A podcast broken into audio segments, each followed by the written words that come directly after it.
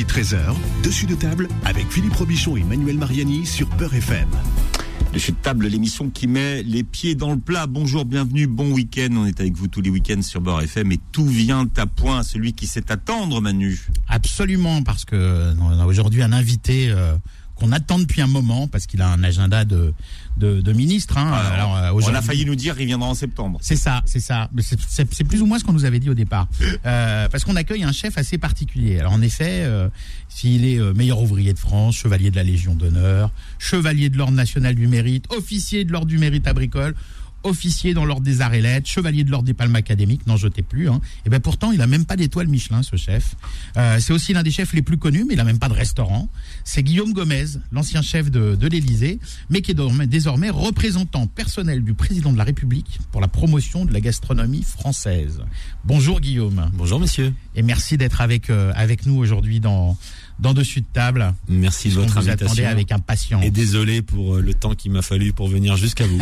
non non, mais c'est c'est c'est c'est- c'est très bien comme ça aussi. Surtout un lendemain de, de, de finale, de match. oui, pardon, j'ai la voix un petit peu cassée, Ah bah, j'ai j'ai qu'est-ce- beaucoup qu'est-ce crié. que vous avez crié. C'est la troisième mi-temps de rugby, ça. Hein Allez Toulouse, euh, allez les gars, euh, allons-y. euh, je reprenais en chœur ce que les supporters euh, chantaient, donc euh, voilà, ça, ça, ma voix est restée au Stade de France. Si quelqu'un la croise aujourd'hui, merci de me la renvoyer. Bien. On en, tous les, en tous les cas, euh, en tous les cas, si vous avez si vous avez un palmarès, non pas dans le rugby, mais vous avez la carrure d'un rugbyman aussi, hein. Euh, donc euh, sportif aussi également. Un petit peu, oui, j'aime le sport et comme j'aime, je suis très gourmand. bah, le sport me permet de contrebalancer un petit peu justement le poids sur la balance. ouais. Et puis de toute façon, comme comme je dis souvent, hein, quand on est chef cuisinier, c'est quelque part une forme de du sport. sport. hein. Ouais, C'est aussi de l'art, c'est aussi du sport, euh, et c'est aussi de la poésie souvent. Alors vous êtes un missuphile ou un libellocénophile. D'accord. Shkoun. Euh, Je sais pas. C'est un collectionneur de menus. Exact. Voilà. Mais Ça- pas un collectionneur comme les autres, puisque Il faut expliquer aux gens parce que tout, Voilà. tout part de là et ça c'est et ça c'est une belle histoire de France. en, en fait, c'est vrai que des gens se passionnent pour la collection de menus. Mon ami Christophe Marguin, qui est un grand chef à Lyon, et je pense le plus grand collectionneur de menus, puisqu'il en a lui de, depuis euh, la Troisième République.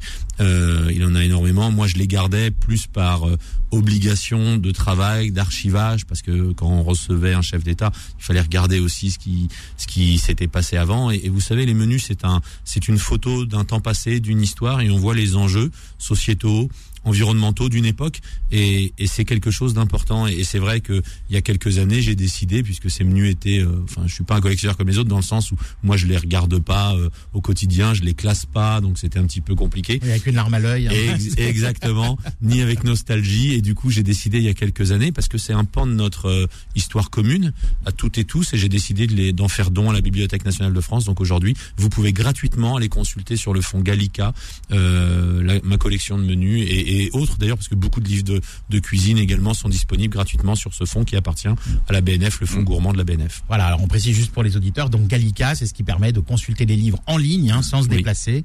Euh, donc c'est à- c'est-à-dire que tous ces menus ont été m- numérisés, scannés, et vous allez sur gallica.fr, je crois d'ailleurs. Et- mais il y a des livres très rares qu'on peut consulter. Alors vous, vous avez donné euh, plus d'un millier de menus. Oui. Mais ce qu'on apprend, c'est qu'en fait, ces menus, ils sont très rares. Alors comment ça se passe quand il y a un dîner ou un déjeuner d'É- d'État? Qui c'est qui fait les Enfin, comment on les fabrique ces menus. Qu'est-ce qu'on met dessus Qu'est-ce qu'ils ont de particulier? Le, le menu est un objet en, en lui-même. La, la composition du menu, on y reviendra Oh, peut-être ouais. tout à l'heure, mais là, comment est-ce qu'on on- on choisit parle le menu? l'objet Mais papier. L'objet menu, Ouais. ce qu'il faut comprendre, c'est lorsque vous dînez, euh, la reine d'Angleterre est reçue euh, au palais de l'Élysée, il va y avoir 200 invités, on va prévoir peut-être 230, 240 menus au cas où au moment où on les installe, il y ait des tâches ou quelque chose comme ça. Mais par exemple, il y a un menu qui est dans le livre euh, quand le président Nicolas Sarkozy reçoit Barack Obama, ils sont en tête à tête, c'est deux menus. Donc là, vous avez deux menus, c'est ce qui va en faire aussi sa valeur historique. Et l'idée, c'est de le récupérer. Ben, quand il reste sur la table, euh, voilà, on peut le récupérer.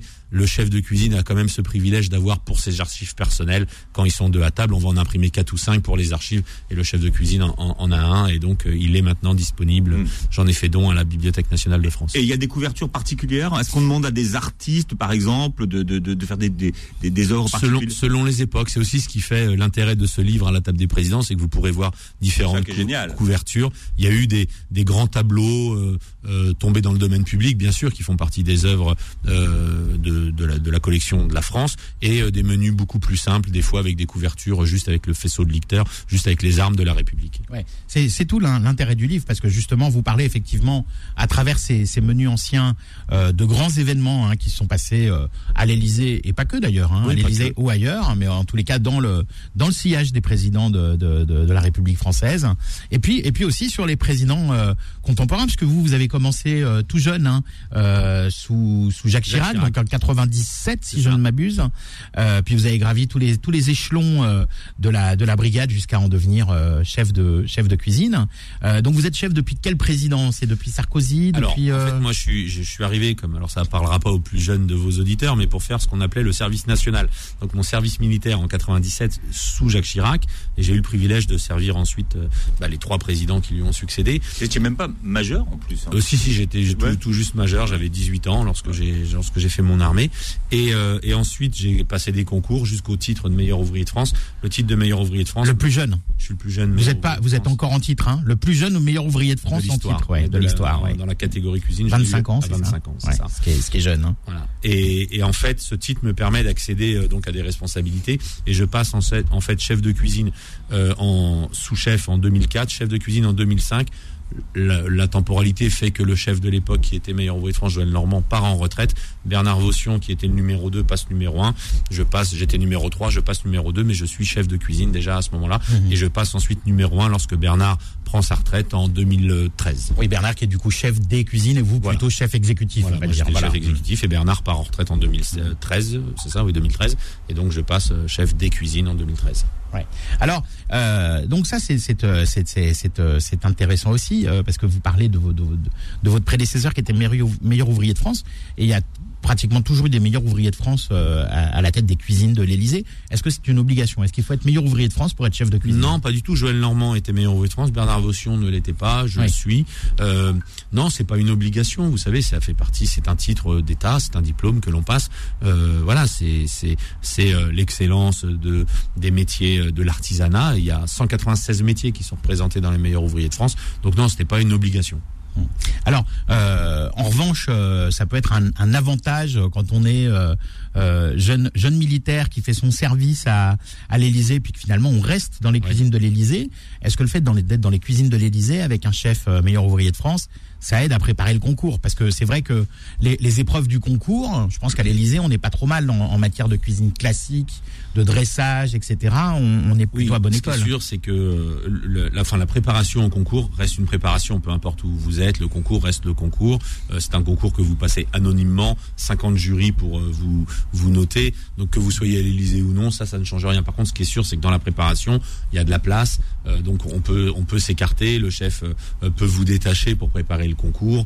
Euh, donc euh, voilà, c'est c'est quand même en effet euh, un endroit qui peut se prêter à faire des concours de cuisine, le meilleur ouvrier de France ou autre. Et c'est pour ça qu'avec la brigade, ensuite, on, a fait énormément de concours, aussi bien national euh, que des concours internationaux, euh, parce que c'est vrai que la compétition euh, doit quand même se préparer. Bon, qu'est-ce qui, qu'est-ce qui vous a rendu le plus fier? C'est la Légion d'honneur ou le meilleur ouvrier de France? Est-ce que c'est vrai que c'est dans des domaines très vous différents savez, vous, vous l'avez dit, j'ai eu le privilège, l'honneur de recevoir de nombreuses médailles de la République, euh, de, de personnalités aussi étrangères, de, de communes, de villes. Euh, j'en suis très fier, j'en suis très honoré. Je les, bien sûr, je les, ai- je les, je les accepte et, et je les porte avec fierté parce que ça représente euh, une corporation, ça représente un travail accompli. Le, le, le travail de la médaille de meilleur ouvrier de France, c'est pas quelque chose que vous pouvez avoir parce qu'on le décide pour vous. Mhm. C'est quelque chose qu'il faut euh, Ça, ça, conquérir. ça s'acquiert à la Voilà, force du poignet, ça comme on dit. ouais. à la force du poignet avec des heures et des heures et des heures de travail et de sacrifice. Et c'est c'est pas l'aboutissement d'une carrière puisque c'est le commencement d'autre chose, mais vous changez vous changez on va dire de, de division. Les cuisines, elles sont dans l'Élysée même? Oui, les cuisines sont dans l'Élysée même.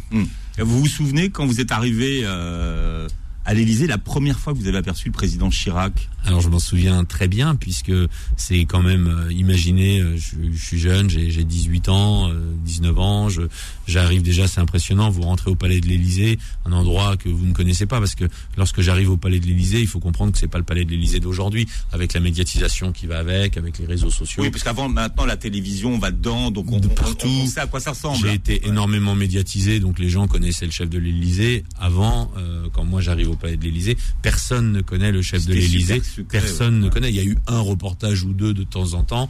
Euh, il n'y avait pas tous ces réseaux sociaux, il n'y avait pas tout ça. Donc en fait, l'accès, si vous aviez pas vu l'émission de télé, bah après pendant 20 ans, vous pouviez pas voir les cuisines de l'Élysée. Mmh. Aujourd'hui, vous tapez cuisine de l'Élysée sur internet, vous, vous avez vous êtes sur en Google immersion. Maps. Vous êtes en immersion, vous êtes en immersion. Même l'Élysée a fait des visites euh, virtuelles euh, des, des, cuisines. On a organisé pour les journées du patrimoine oui. des visites. Donc donc voilà, donc c'est vrai que quand j'arrive là-dedans, déjà je suis impressionné parce que par euh, les, les, cuisines en elles-mêmes, vous savez, on arrive par la plonge, il y a les cuivres, des cuivres qui datent de 1845. Quand vous imaginez tous les chefs qui ont ah, cuisiné, ils, ils, sont dans votre ils livre, sont en hein. photo. Il y a la provenance. Hein. Ouais, ouais, ouais. Mmh. Toutes les anciennes résidences royales, Compiègne, Fontainebleau, Ville d'Avrel, Château des Tuileries, ainsi de suite. Donc c'est vrai que déjà vous, vous vivez l'histoire. Vous savez que vous rentrez dans un lieu. Ça, ça marche pas avec l'induction. Hein, on est bien d'accord. Non, ça fonctionne pas avec l'induction. Donc, euh, donc il faut voilà, vous arrivez dans une cuisine qui est nickel, bien qu'ancienne, mais entretenue plusieurs fois par jour, bien tenue, donc euh, forcément nickel. Et là, c'est déjà impressionnant. Et ensuite, euh, lorsque la première fois que vous voyez le président, c'était pour une, une, j'ai commencé au mois de juin et, et, au mois de décembre, il y avait ce qu'on appelait les vœux au personnel euh, pour le début janvier. Et là, vous rencontrez le président Chirac, bah, c'est forcément impressionnant. Hum. Mais il, il, traînait pas en cuisine le soir, je sais pas. Non. Est-ce est -ce que c'est un rêve d'imaginer le président le soir tard à l'Élysée ayant une petite faim, genre Chirac, et aller aller dans le réfrigérateur ou dans, dans le garde-manger de l'Élysée pour aller voir ce qui se passe en cuisine. Non, ça, ça reste dans le monde fictif. C'est euh, un mythe. Ce qu'il faut comprendre, ouais. oui, ce qu'il faut comprendre, c'est que l'Élysée, c'est c'est déjà plusieurs bâtiments, Hmm. mm. des bâtiments assez grands, et et que nous sommes à la disposition du président, mais que le président ne peut pas Hmm. mm. euh, descendre tout seul dans les couloirs. Donc le président ne va pas en cuisine, ne traîne pas non, dans les ça, cuisines ça, de l'Élysée. Oui, à 4 heures peut, du matin en Charentaise. Il peut venir, il peut venir en cuisine, bien évidemment. Il, tous les présidents pour lesquels j'ai travaillé sont à un moment donné descendus en cuisine. Ouais. On les a tous vus en cuisine, mais pas à 2 heures du matin. Ouais. Bon, petite anecdote que vous nous avez confirmée en revanche avec Bernadette Chirac. Hein, euh, quand Jacques Chirac vous avait réclamé quelques escargots, elle était passée derrière pour dire faites plutôt des carottes râpées. euh, elle faisait attention à la ligne de son mari, oui, euh, Bernadette. C'est vrai que c'est une anecdote qui a souvent été racontée. C'est pour ça. Vous savez, nous on n'est pas là pour livrer euh, les anecdotes. Non, non, c'est pour ça que je me permets d'en parler. Non, mais voilà, à partir du moment où elles sont ouais. connues, on peut en tout cas vous les, vous, vous les, vous les re redire et puis vous, vous dire que oui, c'est vrai. En effet, Madame m'avait fait demander euh, quelques jours avant en disant, euh, voilà, il faut qu'on fasse attention aussi, bien évidemment, à la santé du président, puisque notre premier rôle en, en, nourrissant, quand vous êtes cuisinier, quand vous nourrissez les autres, c'est avant tout de prendre soin aussi d'eux. Euh, elle avait dit euh, ce week-end pas d'escargots parce que le président aimait bien le dimanche avoir avoir ses douzaines d'escargots puisque ce n'était pas 12 escargots, c'était deux douzaines d'escargots. Ouais. Euh, et, et, donc elle dit on fera des crudités. Bon très bien madame, on fera des crudités. Bon et si euh, le président vous demande, vous dites qu'il n'y en a pas. Bon très bien. Et le week-end arrive, donc on prévoit les crudités. Et là, le président me fait appeler au début du déjeuner. Il est avec madame, il est à table avec madame. Il dit, euh, chef, écoutez, je sais qu'il n'y a pas d'escargots. Euh, J'adore les crudités, mais prenez le temps qu'il faut, trouvez-moi des escargots. Bien, monsieur le président. Et, donc, euh, et là, il n'y a plus de débat. On a, là, on a trouvé des escargots ouais. et, et, on a fait des escargots. Il n'y a pas eu. Ils étaient cachés sous un fourneau, mais on les a retrouvés non, quand même. A, vous savez, on, on, a, on, a, on prévoit quand même. On non, bien sûr. Donc, euh, oui, puis ça, c'est des choses qui peuvent se garder. Tout peu, à fait. Non, puis on prévoyait, c'est-à-dire que si le président les avait pas ce dimanche-là, peut-être qu'il nous en aurait demandé lundi, mardi. Vous êtes allé dans le jardin de l'Élysée, petit petit, non, non même pas, les escargots. Même pas. Non, non, on a, on a une très belle maison euh, installée. Euh, du, dans l'est de la France, la maison Jacobillet qui fait des très beaux escargots. Donc, oui, alors vous parlez d'un, vous citez un fournisseur. C'est vrai quand on regarde votre compte Instagram, on voit qu'à l'Elysée vous receviez énormément de produits de certains euh, euh, fournisseurs mmh. qui ne sont pas forcément des fournisseurs de, de, de l'Elysée et qui, qui, vous envoient ces produits. Pourquoi? Parce que pour, pour tester, pour, pour, vous, pour, pour, éventuellement travailler avec vous. Oui, alors ça se passe pas comme ça puisque vous savez la, les, les, fournisseurs du Palais de l'Elysée. Enfin, si vous le savez pas, je vous l'explique.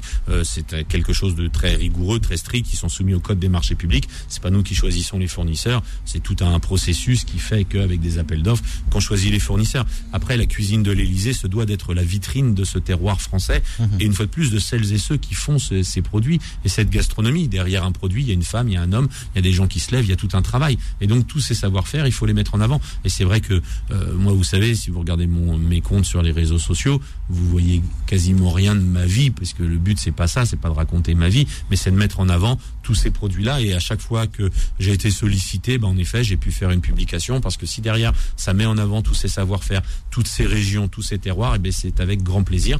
Et je suis très content quand certains chefs ou même des particuliers ont pu découvrir grâce aux réseaux sociaux tel et tel produit. Et si ça peut servir nos entreprises françaises, nos agriculteurs, nos producteurs, j'en suis très fier. Mmh. Oui, d'ailleurs, quand j'ai fait votre euh, présentation hein, en disant que vous étiez euh, euh, couvert de couvert de récompenses, mais pas d'étoiles Michelin, que vous étiez un des chefs les plus connus, mais pas de restaurant, j'aurais pu dire aussi que il a 174, 174 000 abonnés Instagram et pourtant il n'est pas influenceur. et apparemment, c'est monté très vite avec avec votre notoriété, alors que pourtant justement, bon, les influenceurs montrent un petit peu leur vie de tous les jours et c'est ça qui, qui, leur fait avoir des abonnés. Vous, c'est exactement le contraire. Vous parlez des autres. Ouais, j'ai 250 000 sur Twitter hein, et un peu, je sais pas combien sur Facebook. Euh, oui, il y a beaucoup de gens qui me suivent. tant mieux. Je vous avoue que, ça, enfin, je, je regarde pas ça tous les matins. Mais euh, non, moi, je fais tout ce que je fais, c'est bien évidemment bénévolement, gratuitement. Et, et je pense qu'on influence que les gens influençables. Et, et moi, c'est pas le but. C'est plutôt euh, par souci de transmission et d'éducation et de dire aux gens voilà, voilà ce qui se fait et voilà, voilà ce qui est bon. J'ai testé tel produit, tel produit. Euh, c'est bon. Super. Bien, Guillaume Gomez est notre invité jusqu'à 13h. Manu, on a du retard au niveau des jeux concours. Je ne sais pas où vous avez la tête. Ah oui, absolument. Aujourd'hui, on va gagner le livre d'un mof, hein, puisqu'on va gagner euh, à la table des présidents, hein, le livre de Guillaume Gomez. C'est à la fois un livre, de, un livre de cuisine et un livre d'histoire. Hein. Ça se lit, euh, ouais, ouais, ça se lit euh, vraiment euh, très facilement. On peut le lire comme un livre d'histoire ou comme un livre de cuisine. Donc euh, double entrée très intéressante. Et puis on, on, a eu quelques petits soucis techniques hein, la semaine dernière, Philippe. On a Manuel pas pu... Oublié. Vous, non, non, vous, non, vous non. parlez de soucis techniques. Oui. Alors le, le, concours, le concours qui vous permettait de, de gagner des, des Frenchies glacés de chez Emmanuel Rion, ah ouais. lui aussi meilleur ouvrier de France glacier, champion du monde de pâtisserie. On a que des champions aujourd'hui. Alors, euh, vous allez pouvoir gagner aussi des, des, des Frenchies. Donc, tout ça, euh, ce sera en ligne sur Instagram à partir de 13h précise. Voilà, pétante. Pétante sur mon Instagram, Mariani, point Manuel, M-A-N-U-E-L. Et puis, on vous retrouve après une, une petite pause. Dessus de table revient dans un instant. Midi 13h, dessus de table avec Philippe Robichon et Manuel Mariani sur Beurre FM. Alors, on, on parle de l'histoire de, de, France à travers l'assiette Manu ce matin et notre invité. Absolument, avec Guillaume Gomez, hein, qui est ancien euh, chef de l'Élysée, euh, mais qui est toujours lié à l'Élysée puisqu'il est représentant personnel du président de la République pour la promotion de la gastronomie française. Ça tient sur une carte de visite, ça le... Oui, j'en ai pas encore fait, mais oui, ouais. ça doit tenir. Ouais, chef de l'Élysée, c'est plus simple. Hein. Euh, oui, oui, effectivement, et, et, et, même on parle de diplomatie dans, l'assiette, hein, effectivement, puisque euh, quand on reçoit des, des grands chefs d'État, quelque part, on, on vend le savoir-faire français euh, au niveau de l'industrie, au niveau de la, de la, de la technologie, mais aussi euh, la gastronomie. C'était, c'est important. Quelque part, vous devriez être attaché presque au Quai d'Orsay. Hein, je suis, je suis rattaché au Quai d'Orsay, figurez-vous. Ah, ben voilà. Bravo. Diplomatie oui, dans c'est un rôle d'ambassadeur de la gastronomie, c'est un rôle d'ambassadeur thématique. Donc, je suis rattaché aujourd'hui au Quai d'Orsay pour faire rayonner justement cette France à l'international notamment. D'accord. Alors donc beaucoup de chefs euh, viennent. C'est vrai qu'en préparant la, question avec Philippe, on se posait la question, mais quand il y a des chefs d'État euh, euh, israéliens ou qui viennent de, pays musulmans ou, ou, certains peut-être qui sont véganes, est-ce qu'on adapte le, le, le menu, c'est-à-dire est-ce qu'on est-ce qu'on fait parfois de la viande cachère, de la viande halal ou, ou des, des menus euh, véganes Comment comment Alors, ça se passe? Est-ce que est-ce que est-ce qu'on vous envoie avoir Est-ce qu'il y a un protocole On vous envoie les infos avant oui, Tout est tout est vous savez tout est réglé. Quand vous avez un chef d'État étranger qui arrive en France. À partir du moment où il rentre dans l'espace aérien jusqu'au moment où il va en ressortir, toute sa visite est calée euh, avec les services du protocole. De la même façon, quand le chef de l'État français se rend à l'étranger, le protocole français prend un tâche avec le, le, pays. Donc nous, on va recevoir en cuisine en ce qui nous concerne. Dans la visite, nous, on va s'occuper de ce qui concerne la nourriture. Donc on va recevoir euh, avec le protocole les, ce qu'on appelle les interdits alimentaires, qu'ils soient d'ordre religieux, allergène ou de goût, tout simplement. Mm -hmm. Si, je sais pas, tel chef d'État n'aime pas les artichauts, voilà. bon, bah, on va pas lui en faire. Ah, ça, c'est pas Philippe, alors. Tout, hein. tout simplement. Et, et en fonction de ça, on va faire une proposition en fonction de tous ces interdits On va faire une proposition de menu. On peut également se renseigner vis-à-vis du cuisinier, du chef de l'État invité, si je le connais, notamment à travers le club de chefs des chefs. Et puis regarder aussi ce qu'on ah, le, le le club des chefs des chefs, qui est un club qui réunit les chefs de cuisine des chefs d'État. Donc, vous êtes président, je crois. Non, c'est Christian Garcia, le chef ah, de Monaco, qui, qui, en est le président. Euh, mais par exemple, je reçois le chef d'État américain, je peux euh, passer un petit coup de téléphone ou, ou contacter euh, Christeta Comerford, qui est la chef de la Maison Blanche ce qui ce qui va pas aimer, je le sais déjà puisque je l'ai par le protocole, mais des fois on peut savoir qu'est-ce qui va lui faire plaisir, de quoi il a envie et c'est quoi les tendances du jour et ainsi de suite comme ça pour toujours euh, faire plaisir à la personne qui est reçue euh, au, palais de l'Élysée. et donc surtout si Bernadette a programmé des carottes râpées, euh, ça peut ne pas plaire. Hein. Oui non pour les pour les visites officielles, pour les visites d'État, on essaye toujours de mettre bien sûr les les petits plats dans les grands et, et de montrer l'ensemble du savoir-faire français. Vous l'avez dit à travers la table bien sûr, mais pas juste l'assiette. Euh, le nappage, la vaisselle, la vaisselle, la déco, la décoration, la musique, l'ambiance musicale de la garde républicaine, euh, le, service, le, service en salle qui est bien sûr très important. Et, à, par rapport à ça, on va proposer un menu au chef de l'État. Ce sera toujours le chef de l'État qui va choisir le menu pour son invité. Alors moi j'ai déjà mangé à, à l'Élysée, mais j'ai pas vu cette euh, déco là parce que moi j'étais dans la salle de presse à droite quand on rentre euh, dans la cour. Pas tout à fait le même menu. Et, alors on a goûté la cuisine de Guillaume de Gomez, mais c'était des, des, petits clubs, des petits clubs sandwich pour la pour la presse. Hein. Oui, comment c'est que vous êtes en train de travailler On voudrait pas que ça, prenne trop de temps non plus. Alors ça c'est intéressant de voir le circuit. On a Karim des Jumeaux qui est avec nous sur cette euh, sur ce plateau, euh, la boucherie des Jumeaux qui fait de la, viande d'exception et, de la viande halal d'exception. Finalement, euh, quand un un président mange halal, comment on fait à l'Élysée? Alors déjà, il faut comprendre qu'on a rarement eu des demandes euh, de, de, cuisine, euh, soit cachère, vous l'avez dit, soit halal.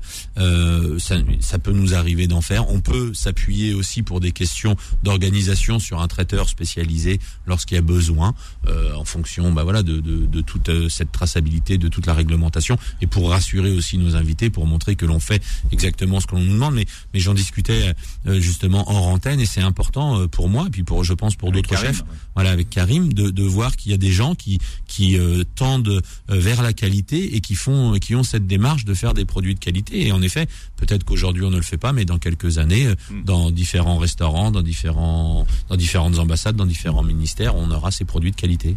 Alors, il y a 60 menus dans votre livre que vous avez euh, sélectionné, des menus euh, de l'histoire. Et des recettes. et, les recettes, qui vont avec, ouais.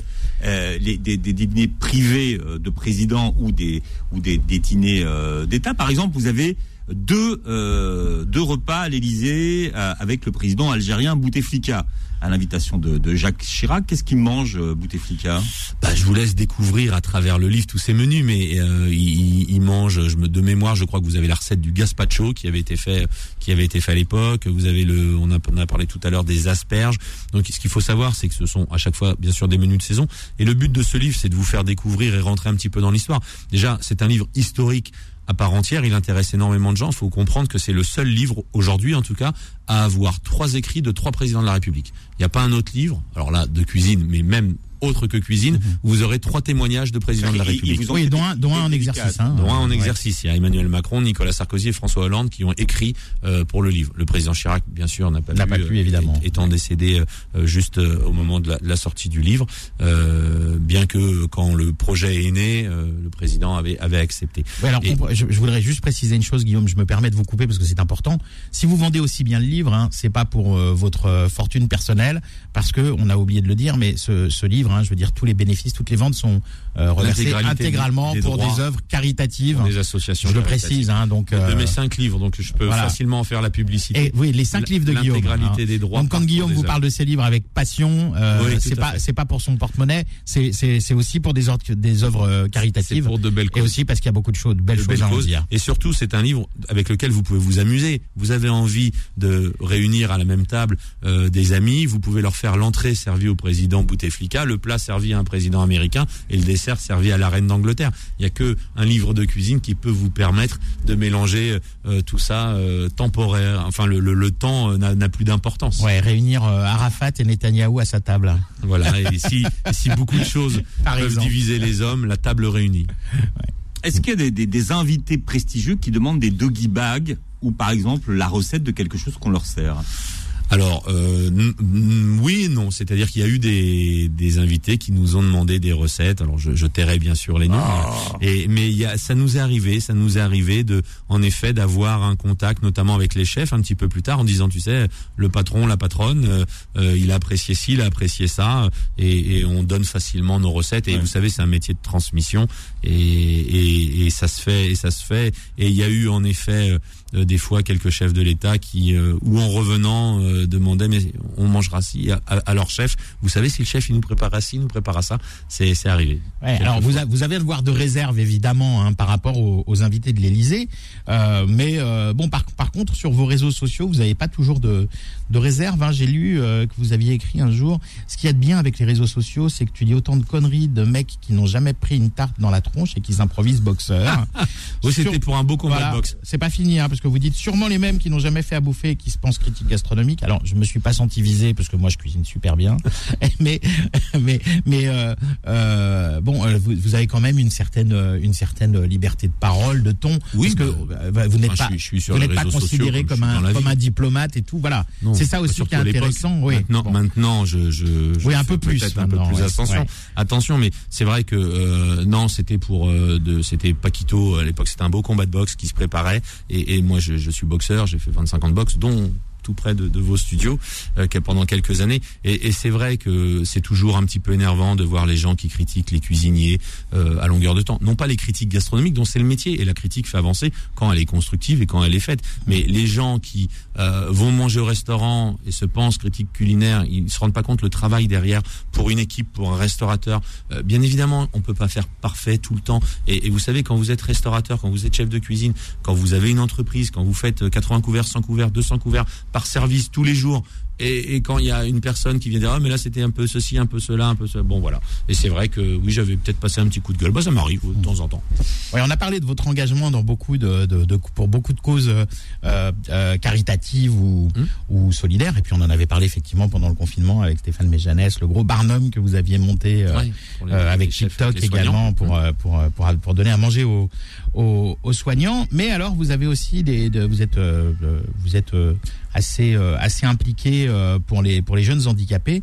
Et euh, alors dans ce cadre-là, il y a un, un, un jeune chef qui s'appelle Pierre-Henri. euh, que Masson. vous connaissez bien. Alors, Ouais. qui, qui est Pierre-Henri Expliquez aux auditeurs. Pierre-Henri Masson, c'est un jeune cuisinier trisomique euh, qui euh, a remporté un concours de cuisine et c'est et c'est très étonnant parce que il faut il faut il faut le comprendre. Je pourrais vous en parler pendant des heures, mais mais Pierre-Henri, il a changé la vie d'énormément de gens. C'est un jeune trisomique qui a remporté un concours de cuisine. Un concours de cuisine, c'est pas pas un concours de cuisine l'école des pour, fans. pour des trisomiques uniquement. Non, non, hein, non, c'est un, concours de cuisine, c'est un concours Ouais. de cuisine. Il fait à manger, euh, il y a un jury qui ne voit pas, qui envoie, euh, on goûte et il remporte le cuisine. C'est un concours international des équipes. D'ailleurs, c'est le Maroc qui a remporté la dernière édition il y a deux ans, euh, l'AMSAT de, de Rabat.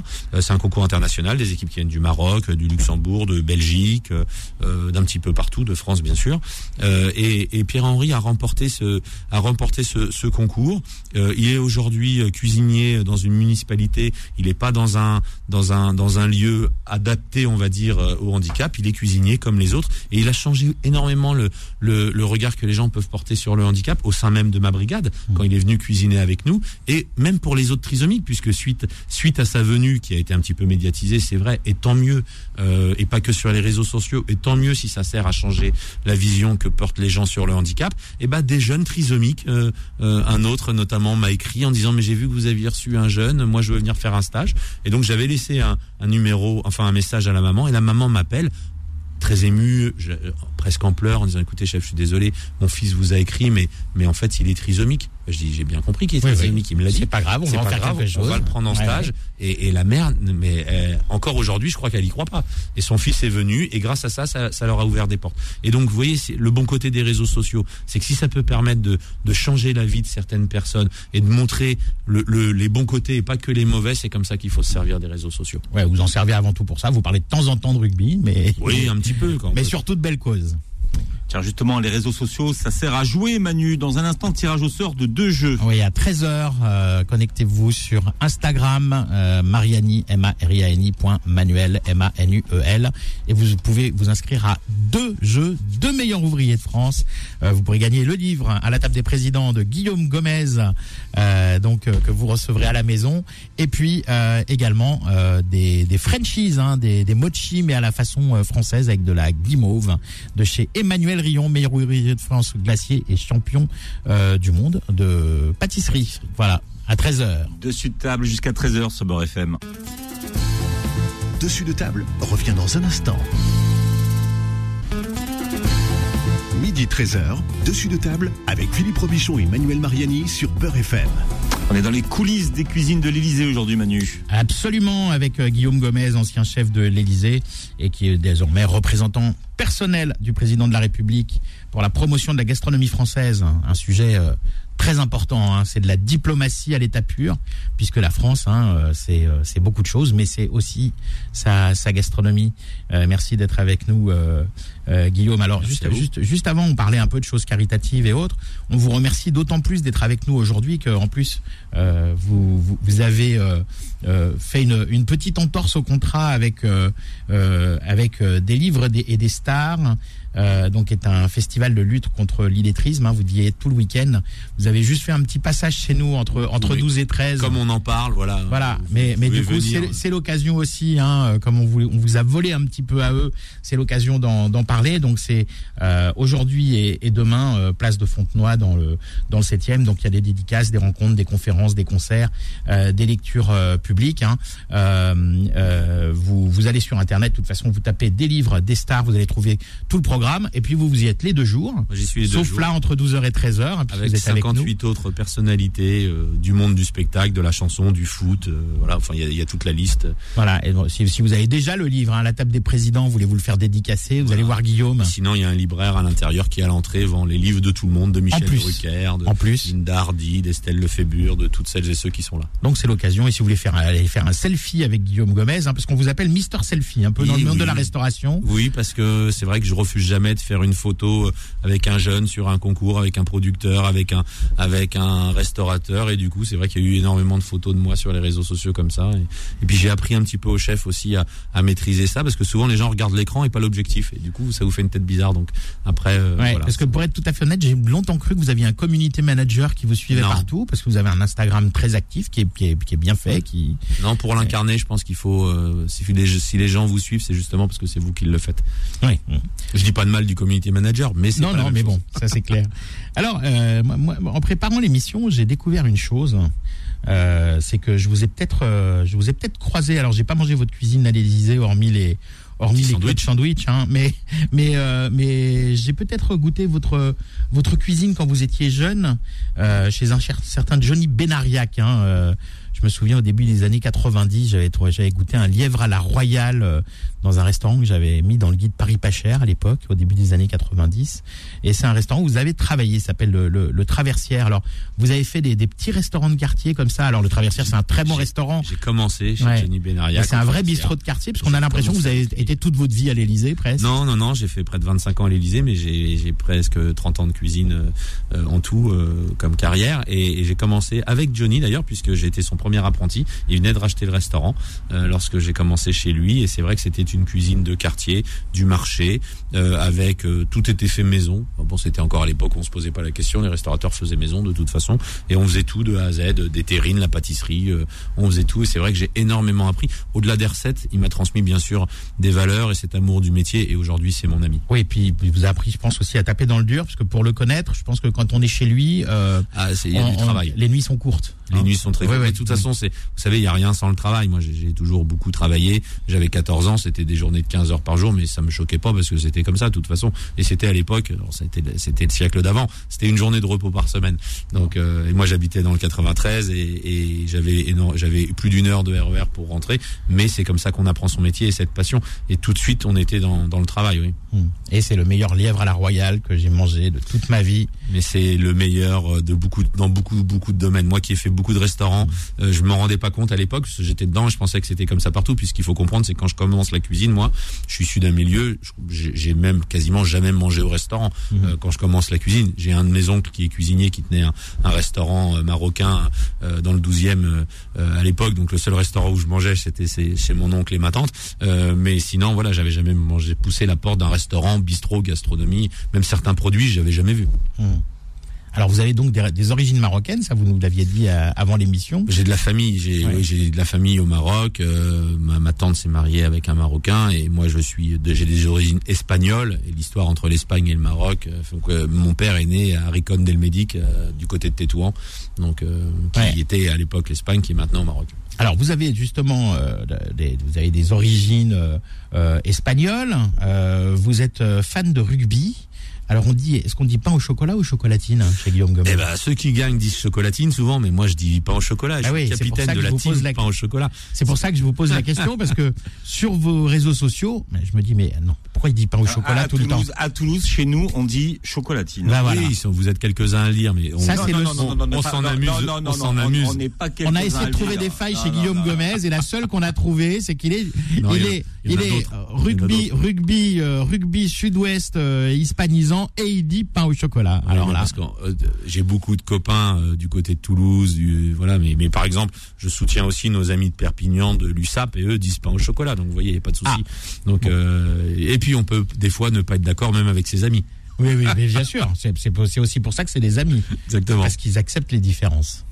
Je voudrais revenir aux cuisines de l'Élysée. Est-ce que l'argent a de l'importance quand on fait un repas? Est-ce qu'il y a une enveloppe? On dit voilà, on a tant de couverts, il faut que ça rentre dans 40, 50, 60, 100 euros par personne. Alors ça se passe pas tout à fait comme ça parce que quand vous faites choisir le menu, vous pensez bien lorsque vous proposez, je sais pas, des œufs quelque chose ou une salade de langoustine, un, poulet aux artichauts ou un turbo euh, hmm. euh, aux oursins, bah si vous prenez langoustine turbo, ça va coûter 70 euros. Si vous prenez les œufs le poulet, ça va coûter 15.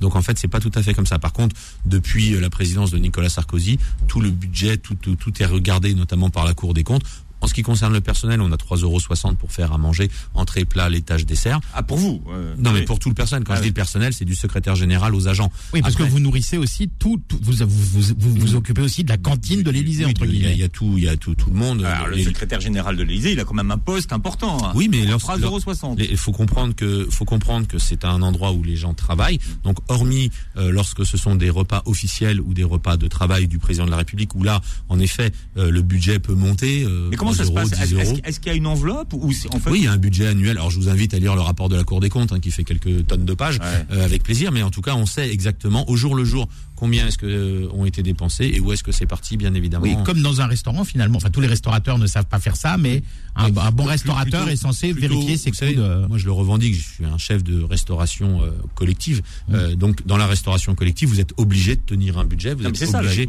comme dans une école, comme dans un hôpital, comme dans, comme, dans voilà, dans une cuisine d'entreprise. Et donc, c'est un lieu. L'Élysée, c'est un lieu où l'on travaille. C'est une, c'est une restauration d'entreprise. Donc, on sait on peut pas forcément en amont savoir euh, combien on va dépenser. Par contre, ce qui est sûr, c'est qu'à la fin du dîner, on sait exactement combien on a dépensé. Hmm. Que vous ayez reçu la reine d'Angleterre ou que ce soit pour faire, un, par exemple, le service de presse. Vous parliez tout à l'heure de, de, des petits sandwichs, des petits sandwichs, de tout ça. Tout est calculé pour que pour tenir un budget. Et à la fin de l'année, on sait exactement au jour le jour ce qui a été dépensé. Et, et, et là, donc, votre livre parle de, de cette collection de, de, de menus. Est-ce que quand il y a un événement international qui se passe, vous allez consulter les menus précédents pour voir ce qui s'est fait, ce qu'on a déjà servi Oui. En, euh, quoi cette histoire elle est importante pour le, le cuisinier bah, d'Élysée? Déjà c'est important. Alors ce qu'il faut comprendre c'est que ces menus déjà nous permettent de voir qu'à une certaine époque les enjeux n'étaient pas les mêmes. La saison, personne s'en occupait. Euh, l'environnement, il y a 70 ans, personne s'en occupait non plus. Aujourd'hui, ça a changé. On fait bien évidemment attention à la saison, à l'impact de notre assiette euh, sur euh, l'environnement, euh, sur le mode de production, jusqu'à la méthanisation et la valorisation de nos déchets. Donc tout est important. Et quand vous recevez un chef d'État, bah, il faut savoir ce qu'on lui a servi la dernière fois, pour pas qu'il dise bah tiens, ça fait deux fois que je viens en cinq ans, on mange toujours pareil. Donc voilà, on a besoin, on a besoin de savoir ça. Et de la même façon, par exemple, c'est une anecdote que j'ai déjà eu l'occasion de raconter, mais par exemple la reine d'Angleterre qui affectionne le foie gras, et c'est important pour toute la filière euh, qui, produit du foie gras. Bah, la reine d'Angleterre, à chaque fois qu'elle est venue, elle a, elle a mangé du foie gras. Et la seule fois où on a failli ne pas lui en servir, c'est elle qui a demandé à avoir du foie gras.